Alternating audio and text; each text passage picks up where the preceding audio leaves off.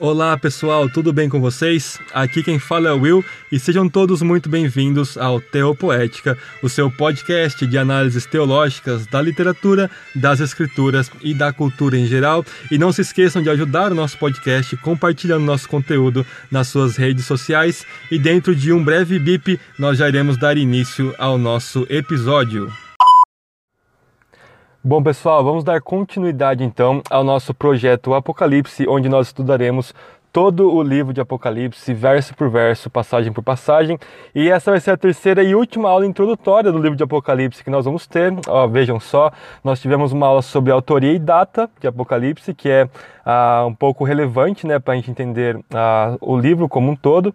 Tivemos uma aula sobre as principais interpretações, para nós vermos que não existe só uma ou duas, mas existem diversas correntes interpretativas ah, de Apocalipse, que nós acabamos escolhendo uma que acaba abarcando todas as outras, que é a, a vertente eclética aí da hermenêutica de Apocalipse. E nós vamos nessa última aula introdutória de Apocalipse, ainda que nós pudéssemos gravar mais várias e várias aulas introdutórias de Apocalipse, mas para nós não nos estendermos muito e já começarmos a estudar o texto em si, né, o texto propriamente dito de Apocalipse, nós vamos então ter essa última aula e vamos ver coisas relacionadas a como interpretar Apocalipse. Né? Nós vimos as principais interpretações, o que é algo muito interessante, mas nós vamos, nós vamos ver algo hoje, neste episódio, muito mais, mais ainda relevante, por assim dizer, para a interpretação do texto de Apocalipse. Então a grande pergunta, pessoal, que fica no ar quando nós lemos Apocalipse é: será que o livro de Apocalipse deve ser interpretado majoritariamente de forma simbólica ou majoritariamente de forma literal, né? Esta é a grande pergunta que paira no ar aí. E além disso, nós vamos ver hoje ah, sobre a estrutura literária de Apocalipse. A gente vai seguir uma estrutura ah, relativamente simples proposta por alguns estudiosos e é assim que nós vamos caminhar no episódio de hoje. Tudo bem? Então, pessoal, como nós interpretamos Apocalipse?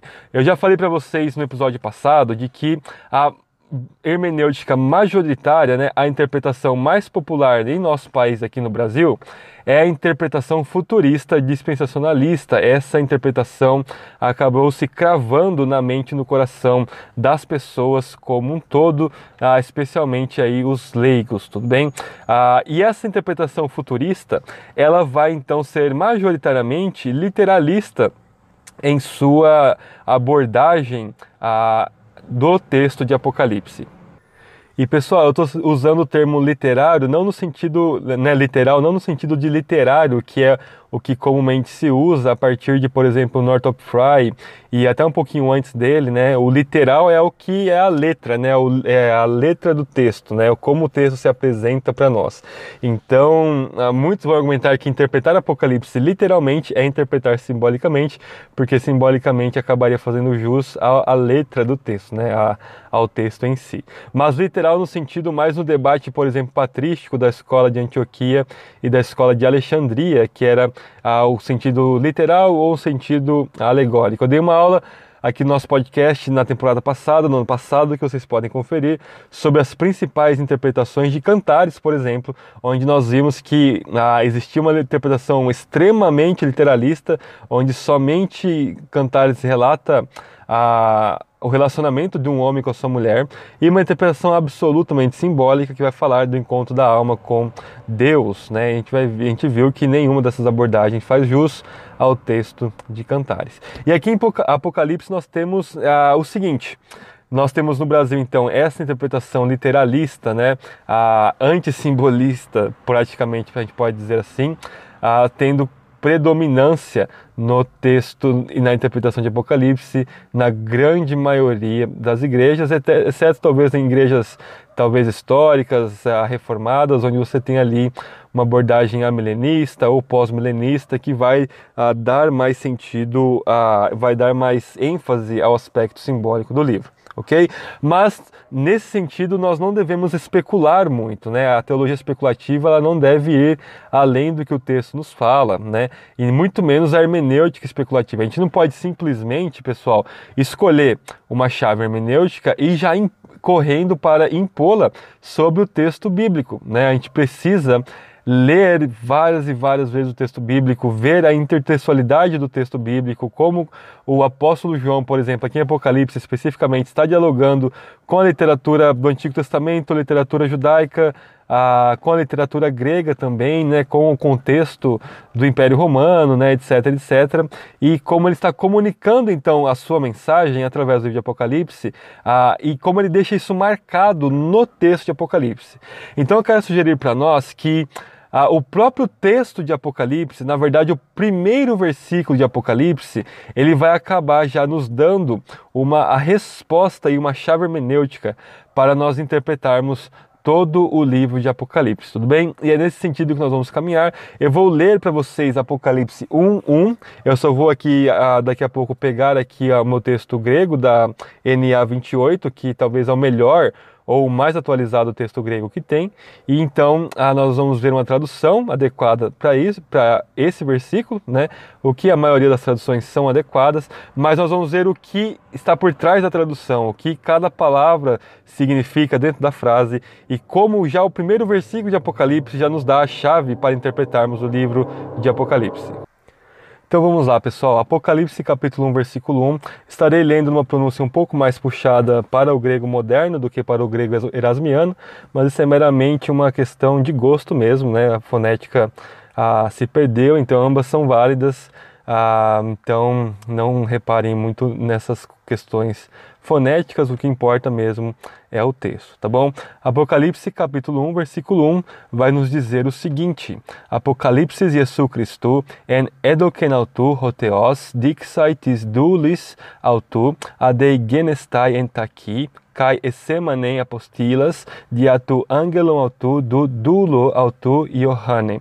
Ou traduzindo, eu estou lendo para vocês agora a tradução da Almeida século 21, que é uma tradução ok, uma tradução boa, mas vocês podem ler na tradução que vocês quiserem aí, né? Revelação de Jesus Cristo, que Deus lhe deu para mostrar a seus servos as coisas que em breve devem acontecer. Ele enviou seu anjo para anunciar a seu servo João. Então, este versículo, pessoal, ele já nos traz uma chave do de como, na verdade, nós interpretamos o livro de Apocalipse, que é o que nós vamos ver a partir de agora. E a chave, pessoal, está logo no final desse versículo, onde diz né, que ele enviou seu João, é, perdão, ele enviou seu anjo para anunciar a seu servo João. Este verbo que é traduzido aqui na 21 como anunciar, né? Ele enviou seu anjo para anunciar a seu servo João. O verbo anunciar, pessoal, né, que está articulado como semanem, ele é o verbo grego semaino, né? E semaino talvez seja a chave para nós interpretarmos Apocalipse, ok? Tanto no Novo Testamento quanto no grego helenístico, né, na literatura grega fora do Novo Testamento, ele pode ter alguns significados, como por exemplo, ah, o significado deixar claro, por exemplo, é um tanto quanto incomum, mas ele é usado o semaino no sentido de deixar claro, e, mas também ele tem a noção de simbolizar, significar ou comunicar por símbolos. E se nós voltarmos um pouco mais para o grego clássico, né, para a época do grego clássico, por exemplo, ele poderia significar né, comunicar por símbolos ou dar um sinal, até mesmo em contextos militares, em contextos bélicos. Então, quando alguém queria avisar que estava chegando um exército inimigo ou alguma coisa assim, qualquer sinal que a pessoa desse, um sinal de fogo ou alguma, algum som ou alguma palavra de ordem, seria então a pessoa entenderia isso como um semaino, né, como um uma anunciação simbólica da, da coisa em si, né? E nós temos o substantivo semeion, que de onde vem o verbo semaino, e semeion significa signo, né? Talvez não no sentido socieriano da linguística moderna, mas nós podemos dizer que sinal ou signo, né? Ou até mesmo comunicação a, simbólica que está contido no próprio verbo, este, o substantivo semeion comunica isso daí, tudo bem? Por exemplo, no Novo Testamento nós temos os sinais de Jesus, né, os milagres que Jesus fazia, eles serviam como sinais, né, como símbolos ou como parábolas vivas do poder divino, ok? Mas reconheçamos que apelar para a etimologia ou para a linguística comparada com a literatura grega, nós não teríamos um significado ou uma base para significado muito sólida para entendermos Apocalipse 1:1, porque nós poderíamos facilmente cair na falácia etimológica que vai dizer falsamente que a palavra significa aquilo que a sua origem significa, não levando em conta a dinâmica né, e o desenvolvimento que cada língua possui, ok? Entretanto, né, a gente pode, uh, poderia dizer que semai não significa apenas fazer conhecer ou apenas comunicar e não o sentido uh, que nós estamos propondo de comunicar por símbolos. Semai não poderia muito bem significar a ter esse significado se nós apelássemos para alguma etimologia ou a um estudo comparado de textos gregos, tudo bem? Mas o que a, o, sema, o Apocalipse 1, né, contendo o semaino de João, se, a, traz para nós é algo muito mais profundo, porque ele traz uma alusão, pessoal, a um livro do Antigo Testamento.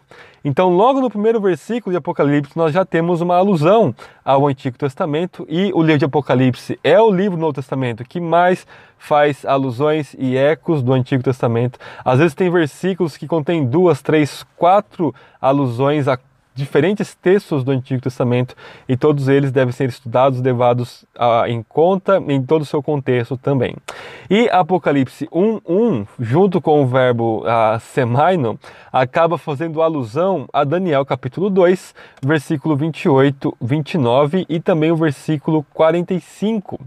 E a, a, o, uso, o uso da palavra semaino lá em Daniel 2 é então simbolizar, né, comunicar por símbolos. Existem quatro elementos aqui em Apocalipse 1:1 que João traz para nós. O primeiro elemento é o Apocalipse, a revelação. Apocalipse significa revelação, que é a primeira palavra do, do livro que acaba dando título ao livro também.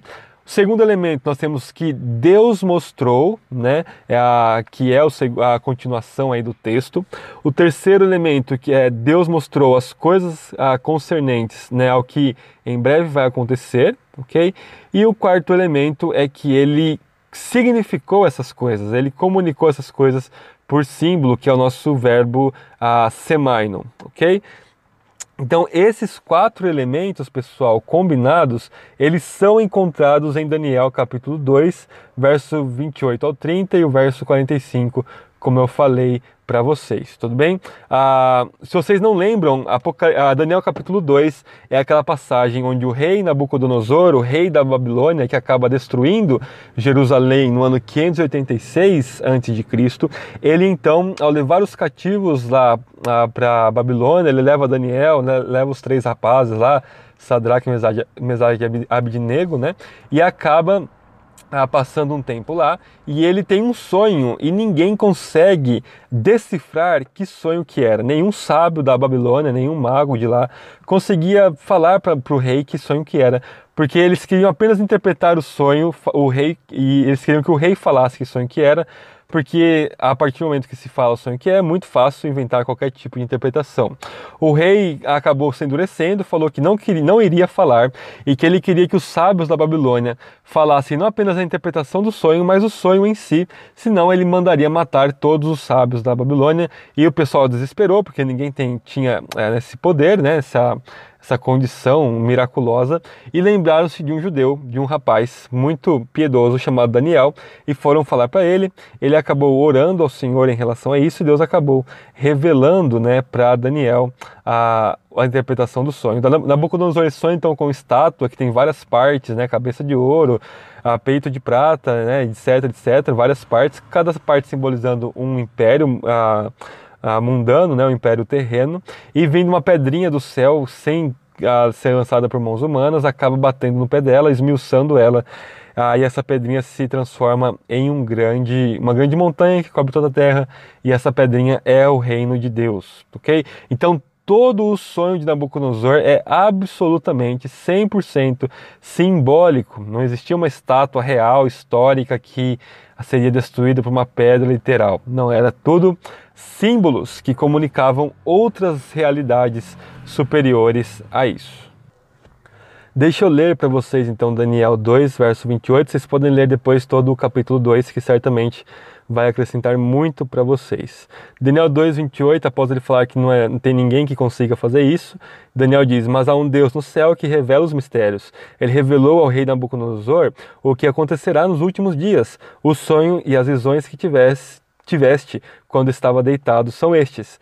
O ó rei, quando estava deitado, o teu pensamento se voltou às coisas futuras, né? E aquele que revela os mistérios te revelou o que acontecerá. E a mim foi revelado esse mistério não por ter eu mais sabedoria entre os que vivem, mas para que a interpretação fosse revelada ao rei e para que entendestes os pensamentos do teu coração. E o versículo 45 diz: como vistes que uma pedra soltou-se do monte, sem auxílio de mãos, e esmigalhou o ferro, o bronze, o barro, a prata, o ouro, o grande Deus revela ao rei o que acontecerá no futuro. Certo é o sonho e fiel é a sua interpretação. Então, todos os elementos lá de Apocalipse 1.1 estão aqui no texto. Primeiramente, nós temos que Deus revelou mistérios, né? Ah, contém em Daniel 2 a palavra Apocalipse, né? a, a revelação de mistérios. Segundo elemento que tem em Daniel 2 é que o próprio Deus mostrou, né, usando o mesmo verbo que João usa, né, as coisas, terceiro lugar, as coisas que né, vão acontecer, no caso de Daniel 2, né, os escaton rimera, né, os fim dos tempos, né, os últimos dias, né, as coisas futuras, né, e Deus então a, comunica isso para o rei, para Daniel, de forma simbólica, né, ele significa, então usa-se o na tradução grega, né, na, na Septuaginta, na tradução grega de Daniel 2, usa-se o verbo semaino, ah, especificamente com o significado de comunicar por símbolos, comunicação simbólica. Então, pessoal, todo o sonho de Nabucodonosor é simbólico. Por exemplo, as partes metálicas da estátua, né, de ouro, de prata, de bronze, de ferro, de barro com bronze, significam reinos mundiais, que normalmente são interpretados como Babilônia, o reino Medo-Persa, o reino grego, o reino romano, e a pedrinha, como eu falei para vocês, é a, o reino de Deus. A gente pode até dar um passo além, dizer que é Cristo, né, que vem e acaba ah, destruindo o império, ah, não o império físico, mas o império das trevas mesmo, o império do próprio diabo, que está por trás desses impérios mundiais, por assim dizer. Então, só com o verbo semai no Apocalipse 1.1, fazendo alusão a Daniel 2, nós já temos a chave para interpretar o livro de Apocalipse. Então, quando João chama Jesus de leão da tribo de Judá, cordeiro de Deus, né? Quando João fala de bestas, né? De uma mulher que aparece lá no Apocalipse 12, né, vestida do sol e da lua.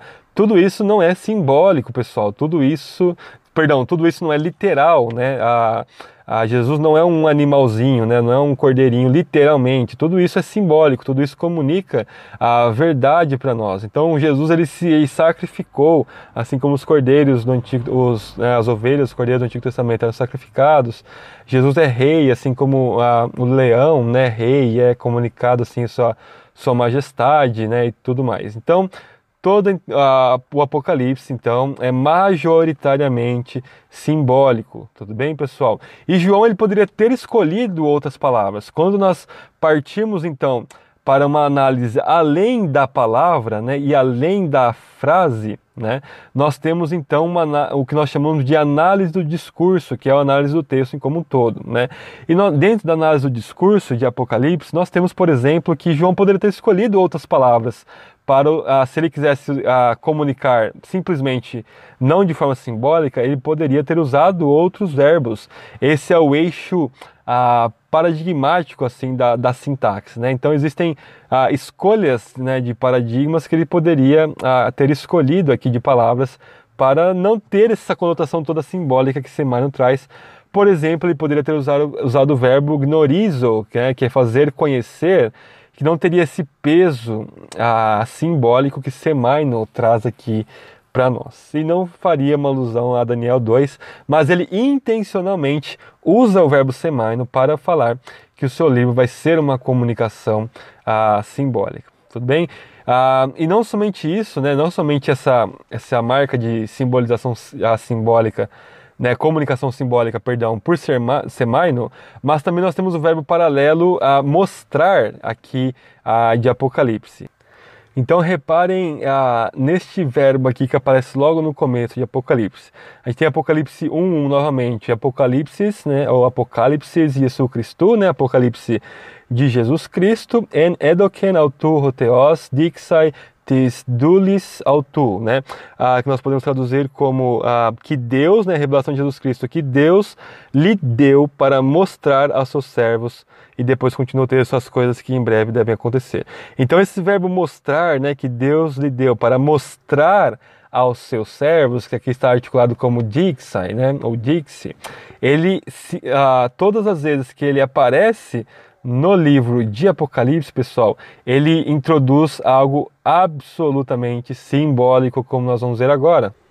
Reparem, e eu peço que vocês leiam aí, a gente não vai ter tempo de ler aqui no nosso episódio, para nós ganharmos um tempo, mas leem na casa de vocês, eu vou dar a referência de todas as vezes que esse verbo mostrar aparece em Apocalipse. Apocalipse 4, versículo 1, Apocalipse 17, versículo 1, 21, versículo 9, 22, versículo 1, versículo 6 e versículo 8, todos ah, eles ah, introduzindo uma comunicação divina que é simbólica, né, uma visão ah, simbólica e que é comunicado. Então, através desses dois verbos, né, o mostrar e o comunicar por símbolos, o dixa e o semaino, fazendo alusão a Daniel 2, todo o versículo 1, João já nos mostra como nós devemos interpretar Apocalipse não de forma literal, mas de forma simbólica. O Apocalipse está recheado de símbolos. Então, a máxima a popular de interpretar Apocalipse é o seguinte: interprete literalmente Apocalipse, a não ser que você seja forçado a interpretar Apocalipse de forma simbólica. Mas como nós vimos na nossa análise de Apocalipse 1:1, é na verdade exatamente o oposto disso. Né? Interprete Apocalipse simbolicamente, exceto se você for forçado a interpretar literalmente. Existem coisas literais em Apocalipse? Obviamente que sim, né? A Deus, né, Cristo, Deus triuno, Pai, Filho e Espírito, é, é, existe, né, é literal. O apóstolo João né, é literal.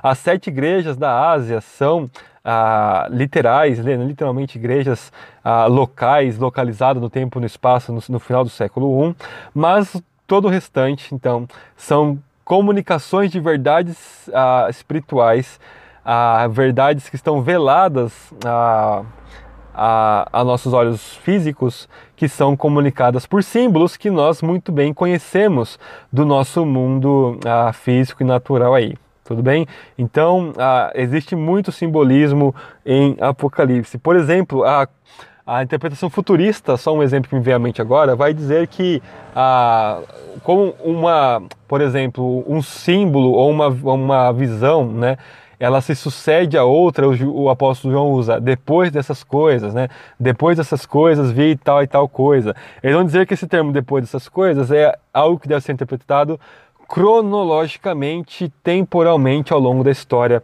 da humanidade, quando na verdade é apenas uma sucessão uh, de ordem das visões em si, e não necessariamente uma, uma ordem cronológica da história uh, da humanidade e história da redenção aí, tudo bem?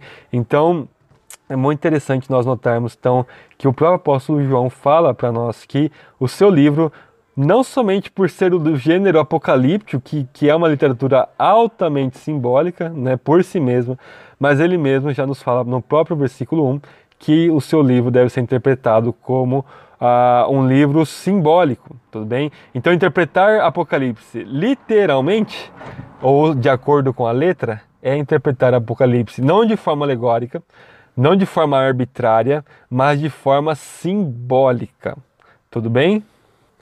E existe um, um sentido teológico, pessoal, por trás dessa, dessa comunicação simbólica de Apocalipse. Você sabe muito bem que Jesus falava majoritariamente por parábolas, né? E ninguém entendia as parábolas de Jesus, por mais simples que fosse, né? O reino de Deus é como ah, uma semente, é como a semente de uma mostarda, é como, ah, como várias coisas, ele dá lá várias ah, parábolas nos evangelhos, né?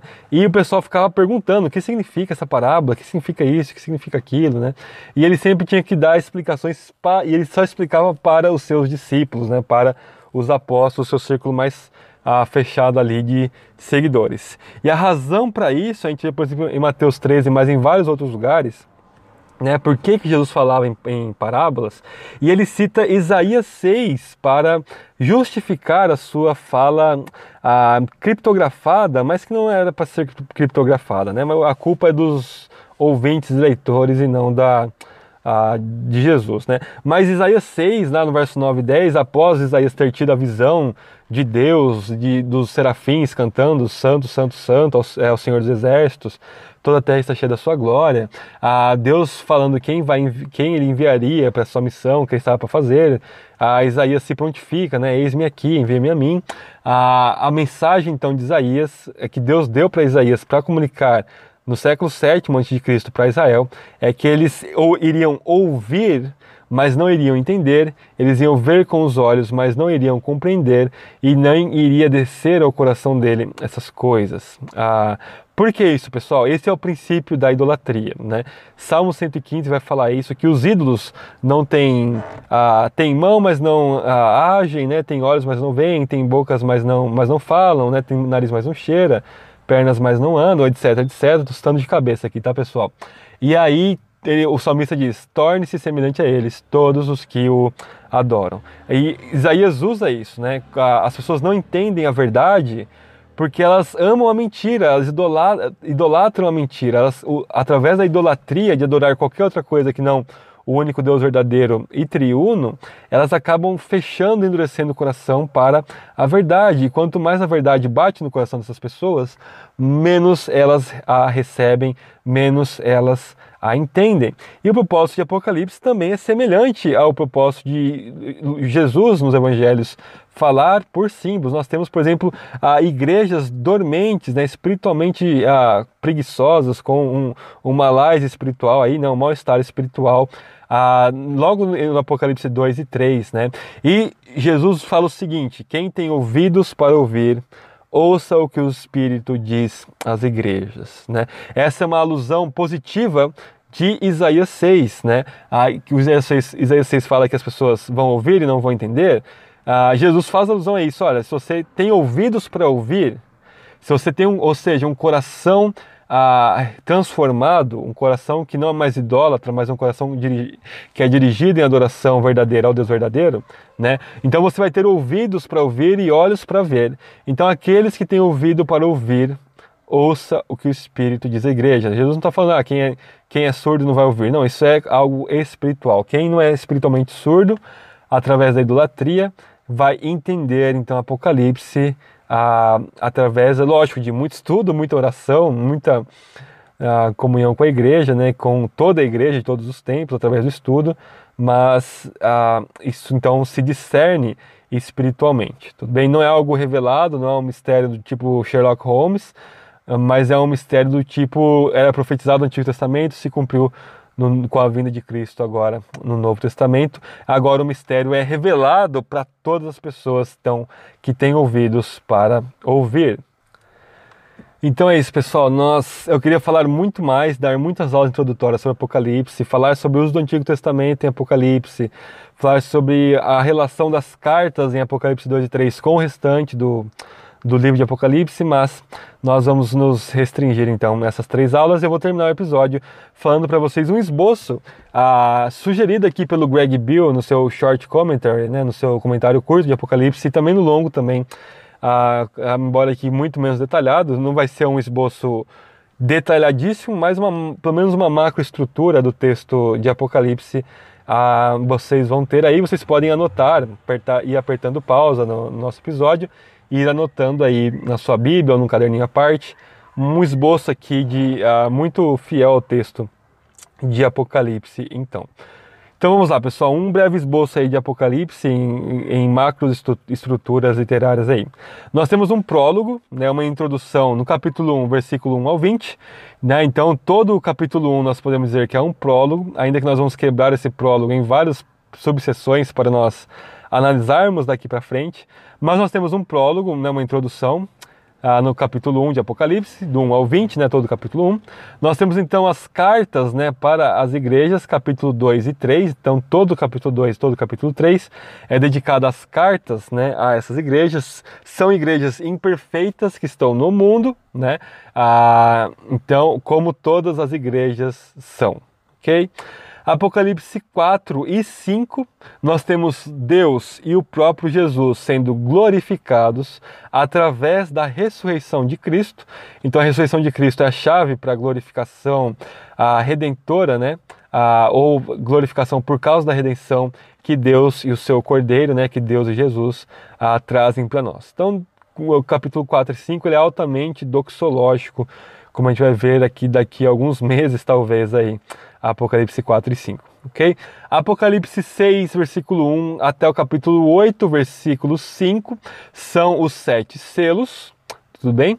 Apocalipse 8, 6 ao 11, 19, né, capítulo 8, versículo 6 ao capítulo 11, versículo 19, são as sete trombetas, né? Apocalipse 12, 1 até Apocalipse 15, versículo 4, nós temos sete visões, né, ou sete sinais que a, aprofundam o conflito entre o bem e o mal que existe em Apocalipse, ok? Então vai do 12, 1 até o 15, 4. Apocalipse 15, versículo 5 ao 16, versículo 21, nós temos ah, as sete taças, né, the seven bowls, as sete taças aí de Apocalipse. Capítulo 17, versículo 1 até o capítulo 19, versículo 21, nós temos o julgamento final da Babilônia e da besta, ok? Capítulo 20, versículo 1 ao 15, ou seja, todo o capítulo 20, nós temos ah, o milênio, ah, que é alvo de intenso debate, o milênio, né? E o capítulo. Não, em penúltimo lugar, capítulo 21, versículo 1 até o capítulo 22, versículo 5, nós temos a nova criação, ok? A nova criação, agora a igreja está perfeita na glória. E nós temos então capítulo 22, versículo 6 até o final, no versículo 21 nós temos um epílogo, né? Repare que vai fechando um quiasmo aqui, né? Então, o começo de Apocalipse, depois do prólogo, nós temos as igrejas imperfeitas que estão no mundo. Igrejas que estão lutando contra pecados, falsos ensinos, falta de fervor espiritual, né? É a igreja militante, que nós chamamos na teologia, né? A igreja que milita, que luta ah, contra o pecado, o império das trevas e tudo mais. Mas o Apocalipse fecha então com a igreja perfeita em glória. A igreja que é fraca, que é, que é ah, doente, né, que é muitas vezes uh, fria espiritualmente ou, ou, morna espiritualmente, como diz lá na Odisseia, né? Uh, uma igreja que sofre muitas coisas, que é brutalmente massacrada, morta, crucificada, por assim dizer, né? Que o mundo não dá nada. Ela aparece então triunfantemente, a igreja a, vitoriosa, né? A igreja triunfante, a, termina o livro de Apocalipse do 21 até o 22, 5. Tudo bem? Então, pessoal, espero que vocês estejam, tenham gostado e, acima de tudo, que vocês tenham entendido e sido edificados ah, com isso. Daqui a pouco eu vou gravar o próximo episódio do nosso podcast, que nós iremos analisar ah, um conto fantástico do século XIX. Nós iremos ah, também começar uma nova tradição aqui no nosso podcast. Vocês espero que gostem, espero que aproveitem bastante. Se você estiver nos ouvindo ah, pelo YouTube, você dê uma força para o nosso podcast, compartilhando, deixando seu like e também não deixe de compartilhar nas plataformas de podcast em si. Tudo bem, pessoal? Deus abençoe vocês. Até o nosso próximo episódio.